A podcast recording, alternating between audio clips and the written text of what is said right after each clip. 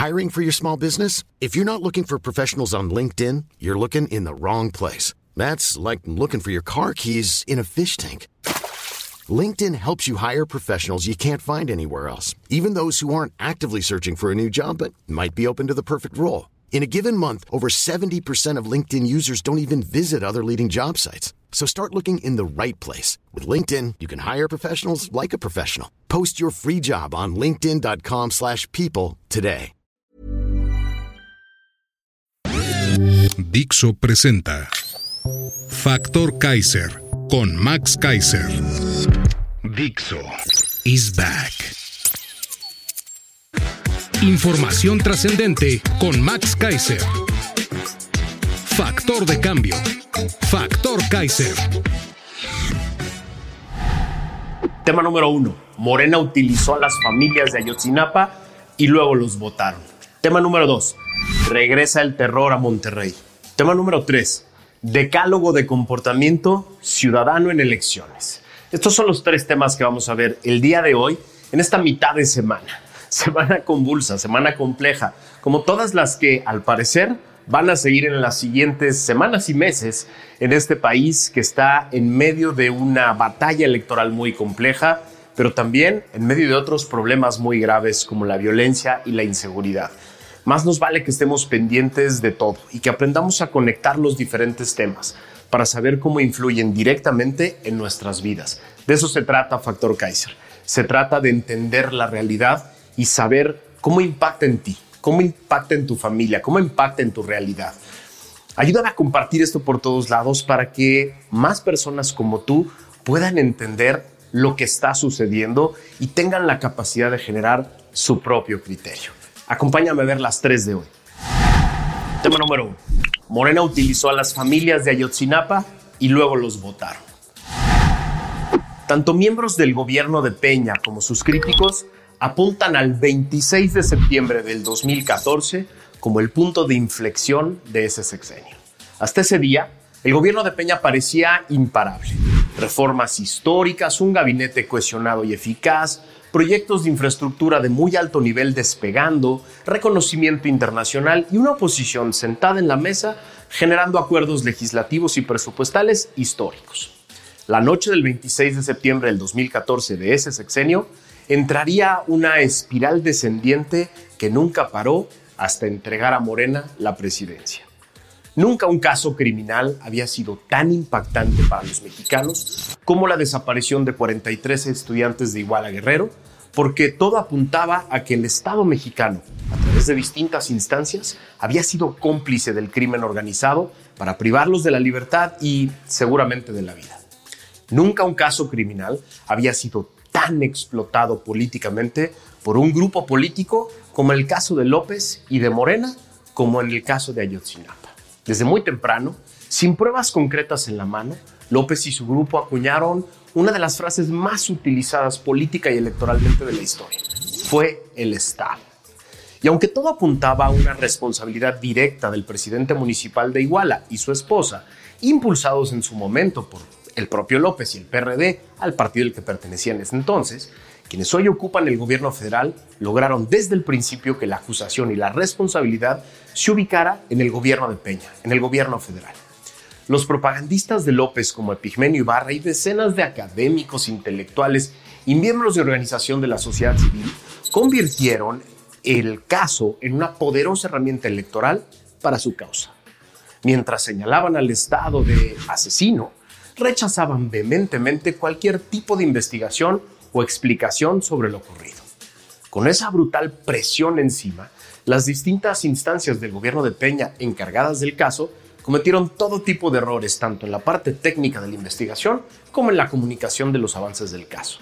Cada error, cada contradicción y cada intento de explicación era magnificada por quienes veían en este caso la vía de acceso al poder. El gobierno de Peña nunca se pudo sacudir el estigma de este caso. Ya en campaña, López le prometió a los familiares que encontraría a sus hijos y que haría justicia caiga quien caiga, dijo.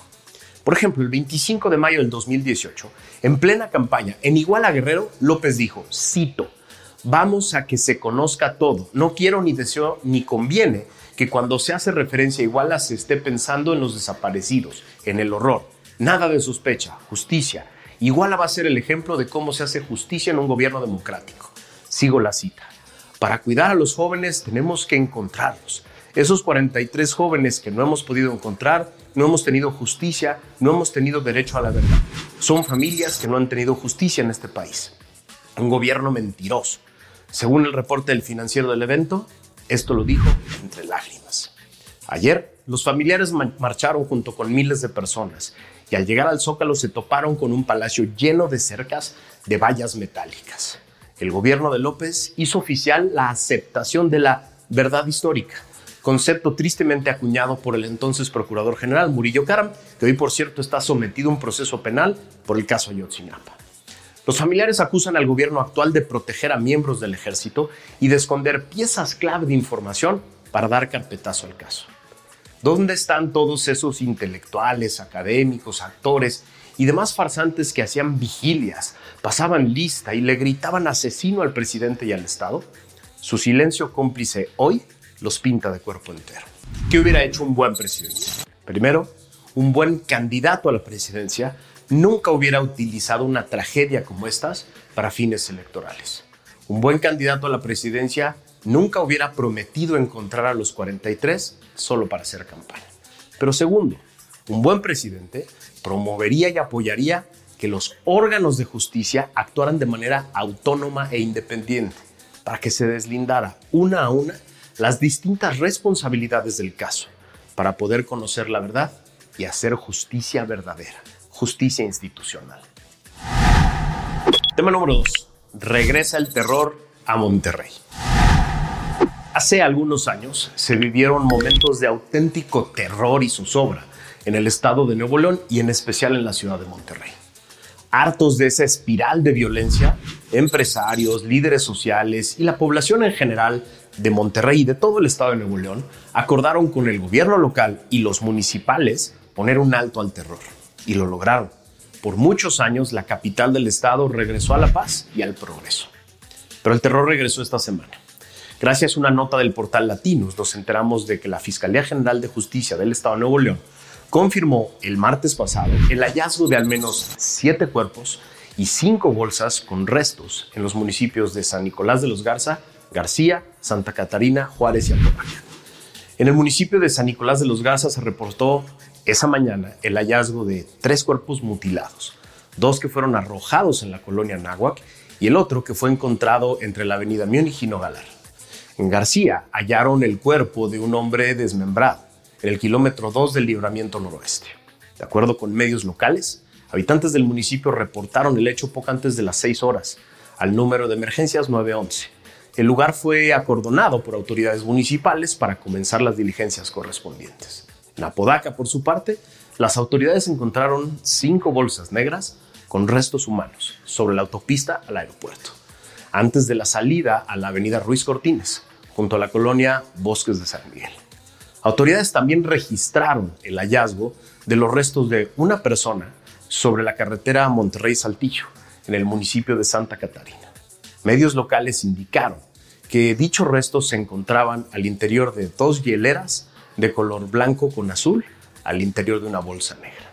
Así, los habitantes de una de las ciudades más importantes y, e industriales de México, que había logrado contener por muchos años la violencia y el horror, tienen que despertar y acompañar en su horror e indignación a tantas otras regiones y ciudades del país. Todo esto sucede mientras el gobernador del estado, Samuel García, anda de influencer en las redes sociales, jugando al precandidato, aliado a López, echándose porras mutuamente, en lugar de gobernar y atender los problemas de su entidad. Se torna cada día más difícil para el presidente López negar la realidad. La violencia está fuera de control. ¿Qué haría un buen presidente? Ante la imparable ola de violencia que vemos todos los días, un buen presidente primero reconocería la realidad, en lugar de tratar de negarla para no afectar tanto su imagen como la campaña de su candidata. Pero después un buen presidente convocaría a toda la sociedad, a expertos, a todas las autoridades del país y a los aliados internacionales que tiene todavía México a hacerle frente directo y valiente a los verdaderos enemigos de México, que son los criminales, Eso haría un buen presidente, en lugar de dedicarse el día entero a promover a su candidata y atacar a la candidata de la oposición y a todo aquel que no le echa porras. Un buen presidente se pondría a gobernar. Tema número 3. Decálogo de comportamiento ciudadano en elecciones. A ver, viene una durísima batalla electoral que va a definir el futuro de este país. Es un momento histórico. México está dividido en dos grandes bandos.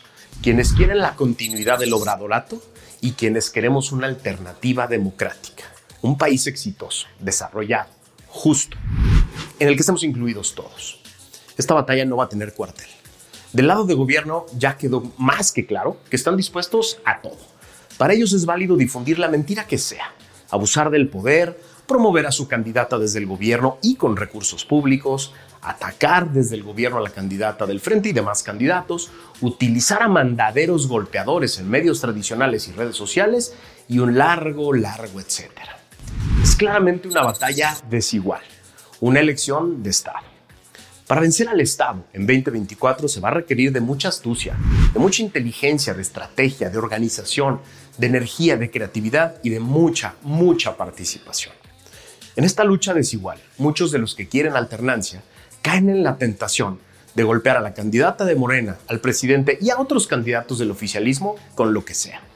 Creo que es un buen momento para diferenciarnos del presidente, de Morena, de sus aliados y de sus porristas, y no hacer lo mismo que ellos están dispuestos a hacer. Por eso les quiero proponer un decálogo de comportamiento ciudadano para estas elecciones. Uno, no hablar de la religión o de las creencias de las y los candidatos. Dos, no hablar de las características físicas de las y los candidatos. Tres, no utilizar su origen familiar como tema de crítica o de ataque. Cuatro, no involucrar a sus hijos o parejas en la contienda. Cinco, no referirse a sus preferencias personales ni a su vida privada. Seis, no utilizar ni difundir mentiras probadas. Siete, no utilizar ni difundir mensajes de odio en contra de personas ni de candidatos. 8. No divulgar datos personales que los pongan en peligro o pongan en riesgo a sus familias. 9. No responder ni dar publicidad a los violentos, racistas, misóginos, antisemitas, xenófobos o clasistas que te quieran provocar con sus mensajes. Y 10. No alentar ni difundir mensajes de otros que contradigan estos compromisos que haces tú aunque creas que benefician a tu causa. Nada de esto es necesario para ganar una batalla electoral que está más abierta que nunca. Se vale la crítica dura y directa, aquí lo hacemos. Se vale burlarse del poder cuando éste quiere burlarse de nosotros con estupideces y mentiras, aquí lo hacemos. Se vale poner en ridículo a aquellos que desde el poder pretenden engañarnos, aquí lo hacemos. Pero todo eso se puede hacer comprometiéndonos personalmente con este decálogo. Discutamos de política, Discutamos de salud, de educación, de seguridad. Discutamos de soluciones y de alternativas. Discutamos sobre el futuro de México.